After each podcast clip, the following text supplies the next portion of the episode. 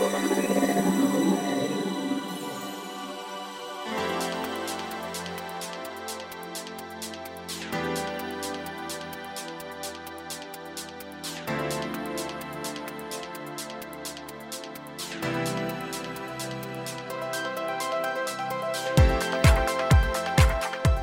んにちはゆきです。菊間が第416回の時間がやってまいりました。早川さん9月もよろしくお願いします。よろしくお願いします。もう9月ですね。そうなんですよ。いやでも9月といえばスイートポテトだよね。なんでその話をするんですか？実はですね今日キクタス第5スタジオでですね、収録してるんですけども、先ほど私この第5スタジオに直結する駅からですね、はい。えーおそらく同じ路線ゆきちゃんと使って登ってきたんですけどちょうど出たところにほら結構さ最近これ番組で言ったかな駅の改札出たところにさ、うん。なんかスイーツありますよあれでね人間の心理よく分かってるよね。ついつい買ってこれ前も話したかこのいや話話してない初めて。最近記憶がやばいな。いやそれでスイートポテトがねなんかそそういうスイーツの有名なお店のでっかいスイートポテトがさ、はい。なんかあって、うん。これ食べたらゆきちゃん喜ぶだろうな。買ってったら3時のおやつにってね思ったんだけどほらでもゆきちゃんこう美貌もキープしなきゃいけないから こうねスタイルもキープしなきゃいけないしねあのーまあ結局泣く泣く諦めたわけですよ。はい。そしたらなんと先ほど「おはようございます」って言ってですねゆきさんがこうコンビニの袋片手に持ってきたのがこうその中に入ってるのが双剣美茶となんとスイート。これすごい奇遇といえば奇遇だよね。確かにスイートポテト好きなの？好き好き。あ好きなんだ。好きなんですよお芋系好きかわいいねあそうなんだ。そうなんですよ。でも正直そこにあるのはあまり気づいてなかった。気づかなかった。けどスイートポテトを手に取ったってことはなんか刷り込まれてたのかもしれないね。あその後に買ったの？そうよじゃあこれ買っとけばよかったね。やっぱ女心が分からず女子力高いと以前言っていただきましたが、うん。ちょっと磨き直さないとね。本当ですね。必ずや、えーゆきちゃんは今日この後帰りもし同じところから帰るとしたらスイートポテトを買っていくであろう、えーそんなオープニングでした、えー今月もよろしくお願いしおます。願いします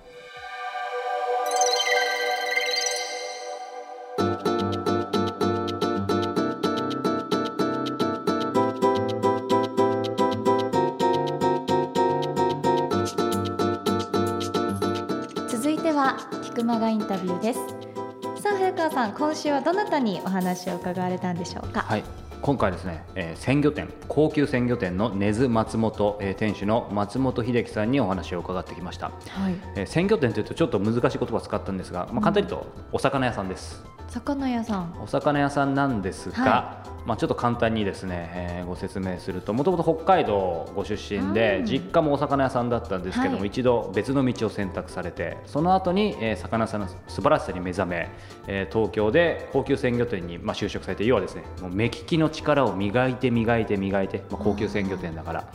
でその後独立してえー今ではですねその高級鮮魚店で、まあ、日本一魚屋としてトップって言われてる、えーその東京の根津にあるそこの、えー店主さん。そして2014年にはプロフェッショナルにも取り上げられてさらに大きな話題になっているそんな魚屋さんなんですけども、えーまあいろいろ話したいことあるんですが、うんうんうん。やっぱりね一番驚きだったのはそのイメージとのギャップ。ほら魚屋さんで本当に一の線って、まあ、ば番組内で言ってるけど超一流の魚しか出さない魚屋さん。そしてえー高級な魚を売ってる。えープロフェッショナルにも出たっていうとさなんかどんなイメージある？そその人のいでたちちょとかっとね頑固っぽそう。でしょ、うん。ちょっといやいやちょっと怖そうな。そうね。これですね番組聞くと分かるんですけど全く違いますね。もうすごい柔らかくてええそのイメージとのギャップご本人すごく驚きました。そしてですねえーこれぜひ根津松本って調べていただく。もしくは本当は直接言っていただくといいと思うんですけど、そのお店の外装内装雰囲気。うん。これがですねちょっと魚屋さんの常識をこう超えていますなのでまあそんないい意味で裏切られた、はい。えー松本さん、えーそしてお店もちろん味は本物ですが、えーインタビューもぜひ想像以上だと思いますので楽しんでみてください。こんにちはプロインタビュアーの早川洋平です。菊間が今日はえー160人目のえーゲストをお迎えしています、えー根津松本のえー店主えー松本秀樹さんです。松本さんよろしくお願いします。よろしくお願いします。さあ、えーこの番組始まって以来かもしれないんですけども実はですね松本さんこれから今インタビュー始まるんですがすでに途中で、えー抜ける宣言をはいすいません。いえいえとんでもないしていただいててですねこれはなんでまた？これちょっと配達配達行かなきゃダメで。はい。はい。ということでですねこうすごくリアルタイムでおそらくこの20分ぐらいで1回あと20分ぐらいで、え1回、えー配達に行かれるということなんですけども、あのー今日早速いろいろとお話を伺っていきたいんですけども、はい。手元にですね本来あんまりプロフィールを読むのはあんまり面白くないんで読まないんですがせっかくなんでこれ松本さんが協力されて偶然僕と同じ名字の早川ひかそうでるさんすひかるさん。はい。が書かれた本でですね、えー日本一の魚や根津松本に選ばれたこの世で一番うまい魚という、えー本があります、えー本当の旬見分け方調理法どうしても食べてみたい魚がここにあるということで、えーこの本があるんですけどこの本にですね、えーこれは、うん、と松本さんのお店で出しているいろんな魚、はい。えーだったり、まあ、その魚介類の旬の時期だったりそこに関する、うん、なんだろうなんて言ったらいいですかねななんでしょうね。あのそのジャンルのはい。トップの魚みたいな感じのものを載せてる本ですね、それは。うんうんうん例えばまあアマダイだったらうんどういうアマダイが最高にいいアマダイなのかだとか、うんだからアマダイ一つとってもピンからキルまでいるんで、はい。アマダイが高級魚だとしたってアマダイ全部が高級なわけじゃないんですよ、うんうんうん。その中でどういうアマダイが最高なのかっていうのをうん。書いてる本ですねそれは。でもこういう本ってなんかありそうであんまりないのですごく斬新ですよね。そうなんですかね分かんないけど、うん。まあとにかくトップを集めたような魚です、うんいやこの本についてもちょっといろいろ伺いたいんですがこの本にもちょっとプロフィールでもあるんですけども、えー松本さん1971年北海道網走市生まれ。そうです。今年45歳、はい。えー実家は鮮魚店だったが当初は別の道を選択。やがて魚屋の素晴らしさに目覚め、えー東京で高級鮮魚店に就職。1年で店長に、えー抜擢される、うん。その後35歳で独立し根津松本を開業父同様に高級魚ばかりを扱ったため当初は敬遠されたものの噂が噂を呼び人気店に。2014年にはプロフェッショナルにも取り上げられさらに大きな話題にということでですね、はい。このプロフィールそのままだと、えー面白くないので今日いろいろお話伺いたいんですがその前に、実はですね私今日、えー松本さんとお目にかかるの2回目で、はい。実はインタビューの前にこれはやはりお店に行かなくては、うん。ということでですね、えー行かせていただいてまさにこの本に書いてある魚だったり魚介類を実は買わせていただいたんですけどあの改めて正直僕魚全く詳しくないんですけど、はい。えー、と楽しみにはしてたんですけど違い分かるかなと思ったんですよ、うん。素人の。違いますねやっぱり、はい全く違ってて目指しの干物を買わせていただいて、こんなにうまいんだと思って家族で食べたんですけど、はい。あのすいませんボキャブラリーがないんですけどやばいですね。いややばいですよ。やばいですよね、はい。ヤバめのやつ集めてるんで結構。あと西京焼き？はい。何のすいません漢字の何の西京焼きだったか忘れちゃったんですけど、はい。えーね、これ価格ちょっとぴったり覚えてないですけど多分2000とか3000とかしたりとか。ああじゃあアマダイか。あタイでした。はい。でした。あと目抜けの切り身もはい。1000円以上したものだったり、N 系の切り身1000円じゃないですよ多分2000円以上してあると思失礼しました。店主が言うんだったら間違い。はい。ただ総額が合計7000円以上しました。これ普通の人聞いたらえー、って思いますよね、うん。でも本当にいい買い物だったなと思って、はいありがとうございます。でなんか感想みたいになってきましたけどあのアサリ？はい。あのボンゴレビアンコにしたら美味しそうだなと思ったら、はい。この本にまさにその食べ方が一番うまいって書いてありましたね,、はいなんでまあそのくらいですね、まあ、最初にちょっとお店に行ってきて、はい。もう本当に絶品でもう今日もなんか考えてたらお腹空いてきたんですけあありがとうごどざいますけどはい。松本さんが一回抜ける前にやはり一番聞いておきたいのがですね、はい。このプロフィールをあえてちょっとなぞりますけど当初別の道を選択。はい。当初別の道っていうのは何だったんでしょうか、言わなきゃダメですよねきっと。うん、できれば。はい。僕役者になりたかったんです。あ本当ですか？本当にそれあんまり他では言ってないっていうかそもそもあんまり取材受けないですもんね。そうですね。まあ取材受けた時にはもう聞かれるんで あの言いますけども、はいそんなには言ってはいないです。そうなんですよいやなんか僕ね2回目でお目にかかって言うのもちょっと失礼かもしれないんですけどやっぱりそのお店自体がねなかなか独立して最初はあったように大変な中で、はい。ずっと粘って粘ってっていう方がなんかその当初別の道とはいえなんか1年でやいや、まあ、戻ってきたというか、はい。そのプロフィールを見てあれ何なんだろう普通のことだったら松本さんそんな簡単にやめなさそうだけどなってまた年齢が分かったとかもあるかもしれないんですけど、ちょっとその魚さんとすみませんずれるかもしれないんですがやはりそのバックボーンということでそれも話すんですか？できれば。はい。はい。僕はあの役者のみに行こうと思って僕はなり方が分からなかったんですよ役者の、はいまあ、劇団入ればよかったのかもしれないんですけども、はい。とりあえず芸能事務所っていうところにタウンページでこう見てへーでそこにまあ適当にかけたところが、はいはい。まあ最初はまあとりあえず来なさいということで行って、うん。でまあ演歌歌手の方の事務所であら。それは知らなかった。そうです知らなかったです。して行って、まあ、そのコンサートやってるからその会場に来いと。はい。そしてまあこれ流れてもいいのかどうかわかんないですけども、はい。まあ、楽屋に行って、はい。そしたらあのもう全部こっちです。はい、まあ、ちょっと全違うところだったんですね。部そうちょちょっとあの、はい。違う感じだったんですよ、うんそしてそれはやめたんですよ、はいはい。はいそこは。まあ僕はちょっとうん。まだもうちょっと勉強しますみたいな感じでしてまあもう一個かけたらはい。今度また演歌事務所だったんです。よ別に狙ったわけじゃないですよね。狙ったわけじゃないです。だからまあとりあえず、まあ、まず仕事をしようと思って、はい。それから魚屋のアルバイトを始めたんです。あそうなんですね。ちなみに、えー、とその当初別の道今はい。明かしましたが、それは何歳の時？それ20 20歳ぐらいの時じゃないですかね。じゃあ高校卒業して、はい。えっと、すぐでもすぐ。すぐじゃないです。カナダに1回行ってるんですあ僕それはなんでまた？それ英語を覚えて。えー、あまた新しい情報が嬉しい。は英語を覚えて役者になるには英語が必要だろうと思っい、て、はい、英語を覚えようにに行ったんです、一応は。すみません。魚屋さんじゃないところを聞いちゃって恐縮なんですけどあのきちんとつなげていくんで安心してほしいんですけど、でもそうすると結構す、まあ、それなりにというか役者は当時は本気だった感じはするんですけど。いやそうあのまたそれも頭おかしいですけども僕子供の頃から役者になろうと思ってて役者になるもんだと思ってたんですよ。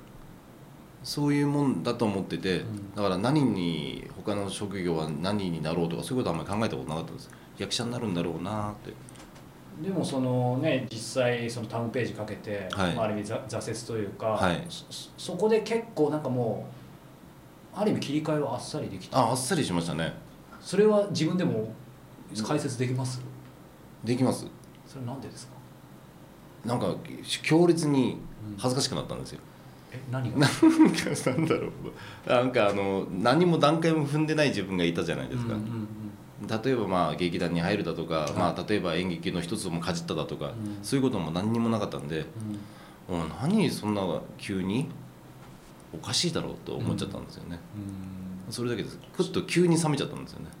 そうか。いやそれで人によってはそれで、はい。あ俺全然ちゃんと段階踏んでなかったとかいろいろ思ってまた一からっていう人もいるじゃないですか、はい。でもそうにはならないそう冷めちゃったんですよスターッと。へえそしてで今の話でいくと、ね、プロフィール的にははい。やがて魚屋の素晴らしさに目覚めみたいになってますけど、そ本当にそういう感じそうですそうです、うんあの最初は嫌いだったんですよ。とりあえず、はい紹介してもらった仕事が魚屋だったんですよ。あそれはお父さんの実家じゃなくて？実家じゃないんですよ。して東京にいてはい。働くとこがないから紹介してもらったのがうん魚屋だったんですよ。うん。うんまあうちの父親にちょっと聞いたんですよね。うんはいはい。どっかないかな、うん。そしたらあの「しょうがない聞いてやるよ」って言って。そしたらやっぱりまあ魚屋。えそれがそのいわゆる東京での高級鮮魚店？違います。じゃないですよね、はい。でもうその前ですよそうね前です。その時はまあとりあえずご飯を食べなきゃダメなんであまず、住むとこもなかったし、うんうん。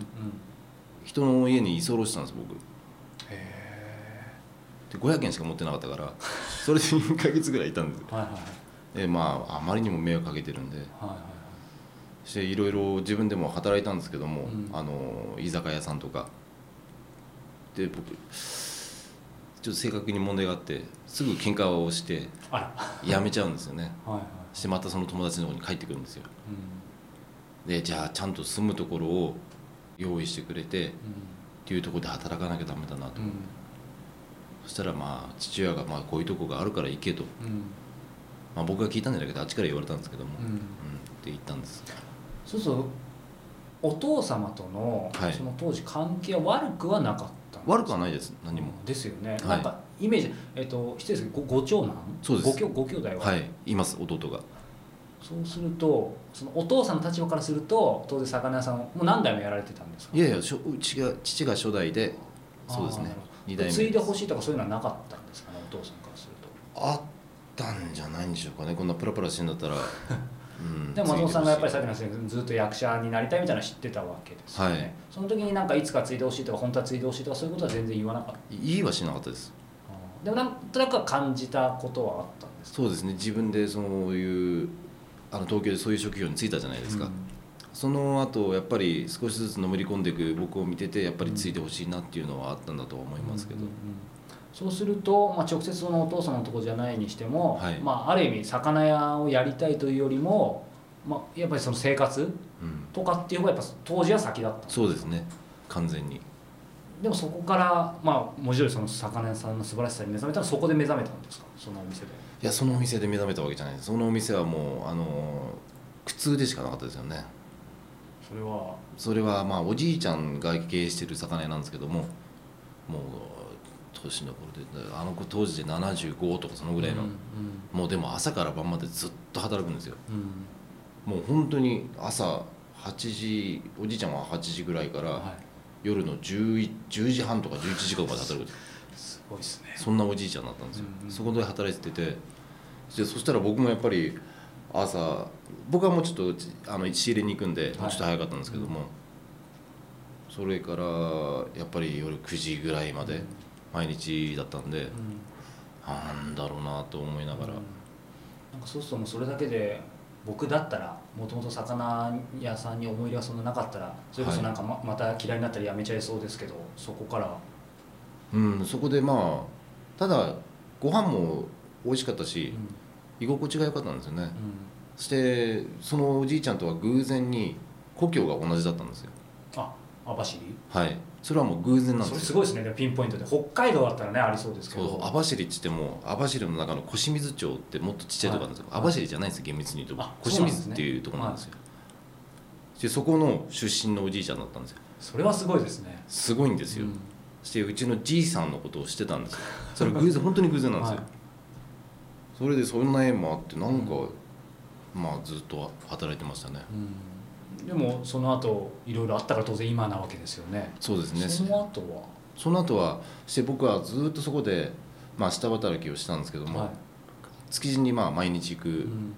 ことは行くんですけど、はい。そこであのマグロ屋さんが捨てる部分があるんですよ。し尻尾だとかあの血合いの近くだとか、はい。そういうのをあの冷凍のやつうん。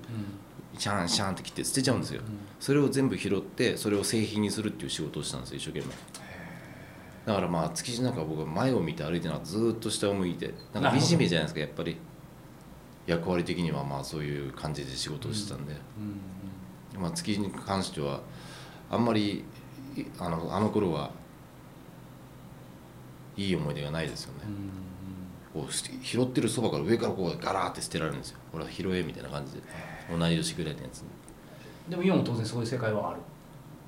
あの築地の中ですか？はいどうなんでしょうね。分かんないけど。そんな中で何かがあって変わったわけですよね。そのまあ働く場所も含めて。そうですね。そしてやっぱりあの築地の中でもいい上物を扱う仲卸だとか、はやっぱり庶民的な仲卸だとか、はっきり分かれてるんですよ、い。は扱ってるものっていうのが、うん。してまあそれがあの固まってあるわけじゃなくてポンポンとあるんですけど、うん。だから僕たちがあの庶民的なところで仕入れてるそばで僕と同い年ぐらいなのが高級店でいはい。あの、まあ、寿司屋の若いのなのかデパートの魚屋の店員なのか知らないですけども、はい。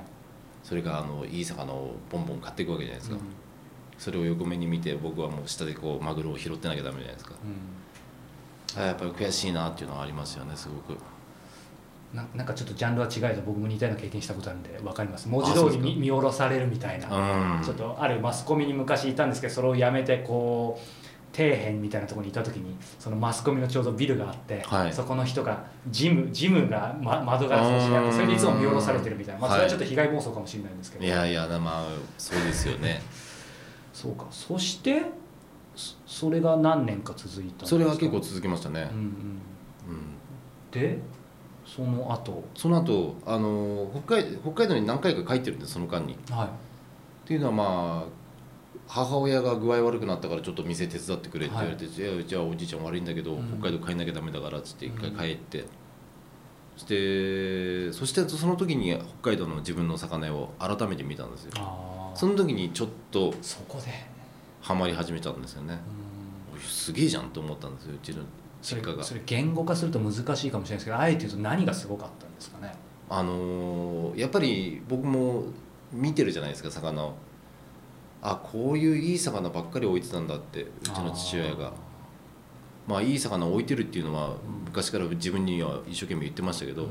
え分かんないじゃないですかそんなこと、うん。しかもそれが当たり前の環境にいたわけですうんよね、何が何だか分かんなかったから、うん。でも改めて見た時におおすごいやと思って、そしてあの魚の並べ方も綺麗だったんで、うん。ああ美しいなと思ったんですよね、うんそっからぐわーっと入ったんですよねそうか。じゃあ周り待って結局自分の家でお父さんのを見て気づいたそうですねですね。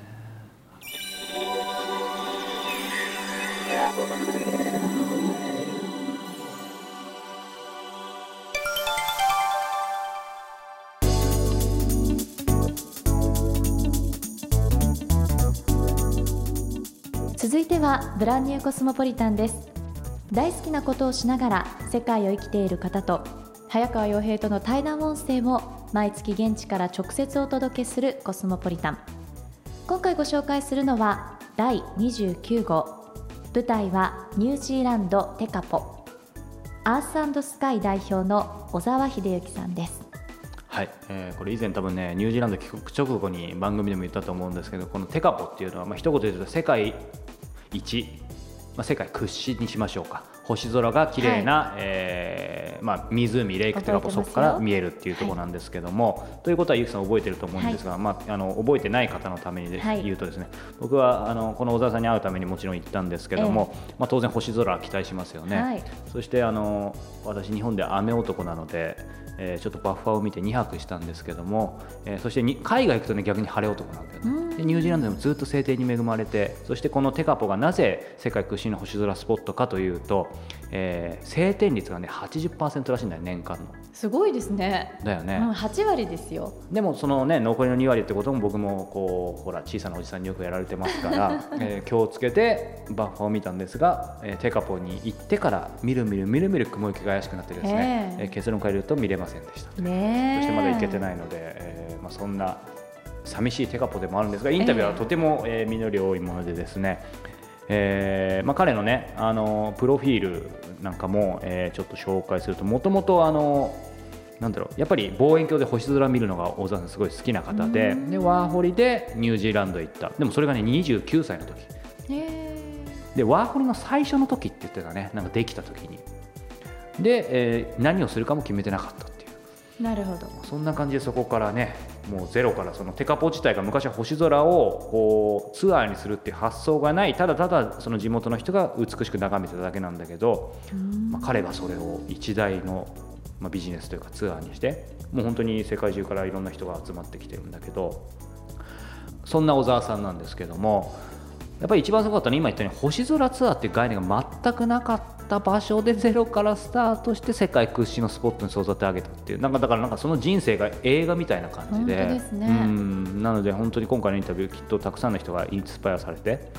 やっぱりほら夢って最初は口頭向けとかいろいろ言われるけど、うん。実際こう地で言ってる方なので、まあ、すごい勇気をもらえるんじゃないかなと思います。あとは個人的にはですねインタビューには登場してないんですが奥様がですねものすごいあのいい意味でキャラの濃い方で ですね。特に今はもうお仕事の方から奥様離れて、はい。えークライストチャーチの方に住まわれてるんですけども、創業期はどちらかというと奥様が引っ張った。まあ、そんな話もですねインタビューの本編ではあるので今日はちょっとその本編から一部を皆さん聞いていただけると嬉しいと思います。さあそれでは小沢秀幸さんのインタビューその一部をお楽しみください。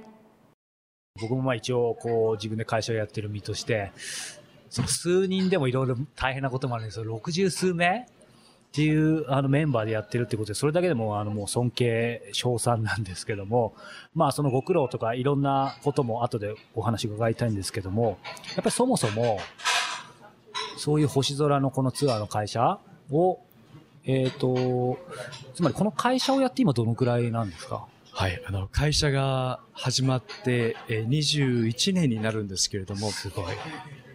えーこのマントジョン天文台でツアーを、が始まってからは10年です。そして会社が始まってってことは、その前もおそらく何年かあったでしょうか。実質そのニュージーランドに来て、初めて来て何年？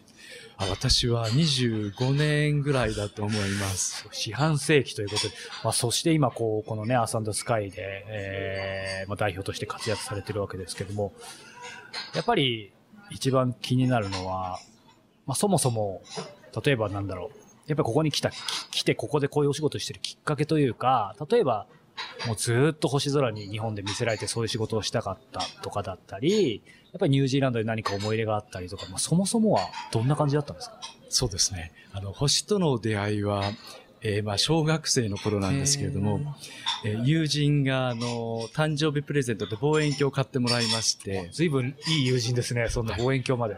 えー僕はその望遠鏡で、見たくて、あの、その友人宅に、えー年中遊び行ってたんですね。はい。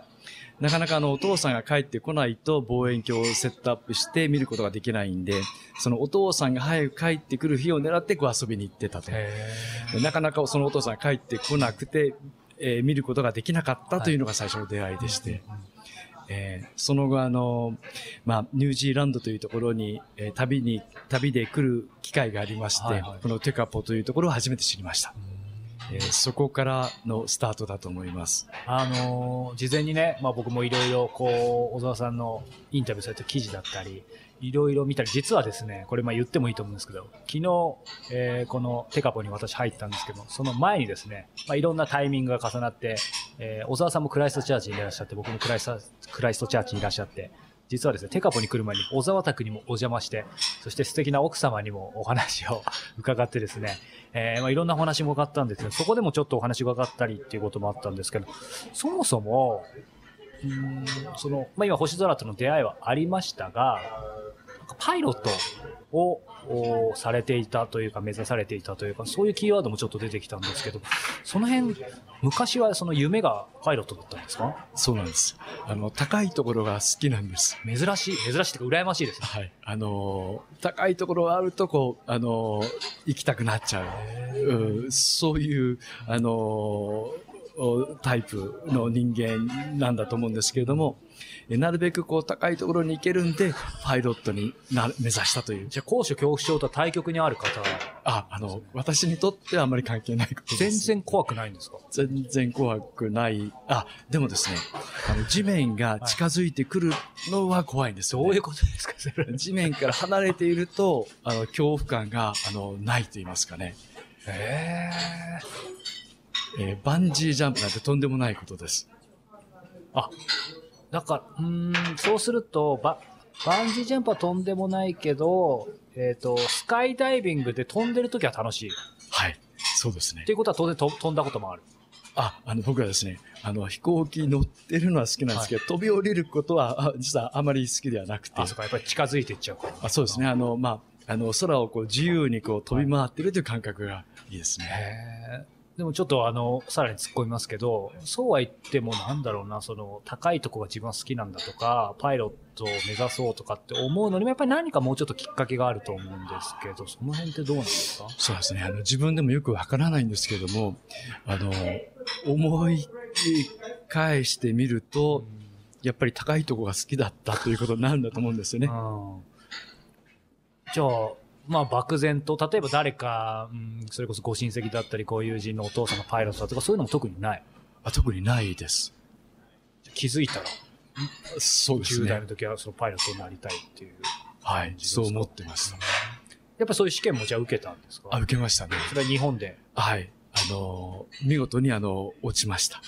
それ結構難しいはい。あの、自分では、あの、え適性があるないって全然わからなかったんですけども、多分もう少しこう、あの、えー、几帳面で、えー同時にいろんな作業ができる、はい。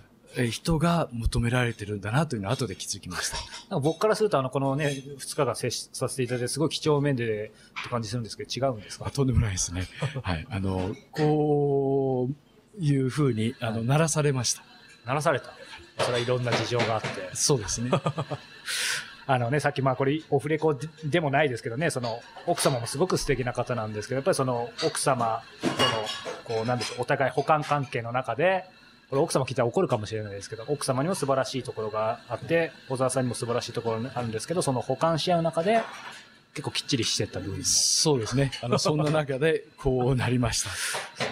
あのーまあそういう意味でね、パイロット、夢としては、そういう意味では挫折してしまってってことですけど、まあその10代の時日本でその試験に落ちてしまって、もうそれで完全に諦めて、じゃあ大学行って就職って感じなんですか？どどどういう感じなんですか？そうですね。あの、その後も、あの、飛行機への憧れというのはずっとあったんですけれども、えーまあ、機会があると、あの、小型機に乗せてもらったりとかですね、あの、そのうちこう、免許を取らせてくれるみたいな、はいえー場所を知りまして、で、えー自分でもこれだったらできるじゃんみたいな、えーことを、があるというものが、えーとの出会いがあったんですね。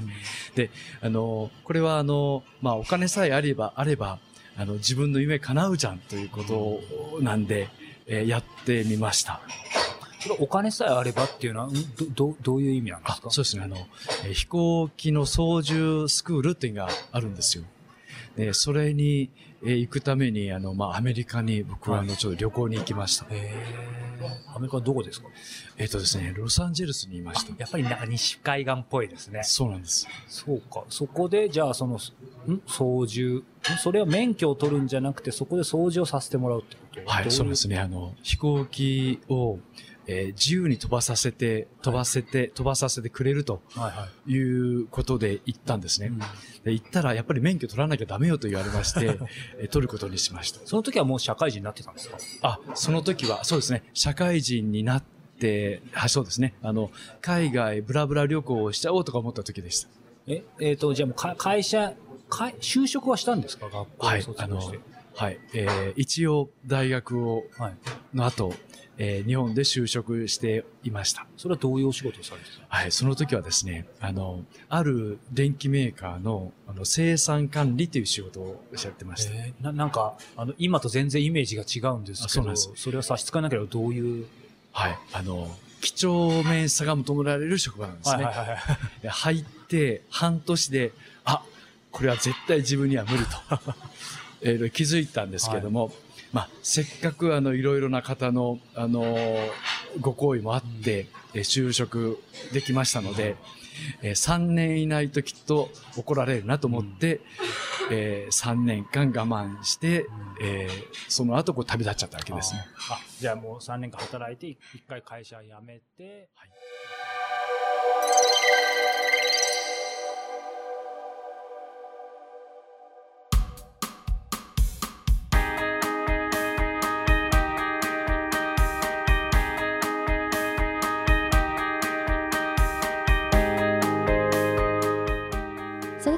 ではエンディングのお時間です。この番組では皆様からの質問をどしどし募集しております。菊間がトップページに入っていただきましてコンタクトボタンをクリックしてください。そこから早川さんへの質問番組へのご意見ご感想というリンクがございますのでぜひたくさんお寄せください。質問採用させていただいた方には Amazon のギフト券500円分をプレゼントさせていただいております。そして早川さんに直接相談をしたいという方は早川さんが直接1対1で Q&A を行うライフインタビューセッションも不定期で実施しております。メールではなく直接会ってという方はこちらもチェックしてみてください。詳細は傭兵早川 .com のイベントページをご覧ください。さあ僕がこう今回の放送中ずっと考えていたことは何でしょうか、スイートポテト。正解3択で出す間もなくスイートポテトなんで必ずやリベンジをしたいと思うんですが、まあね9月ということでやっぱりお芋も美味しい季節ですからね。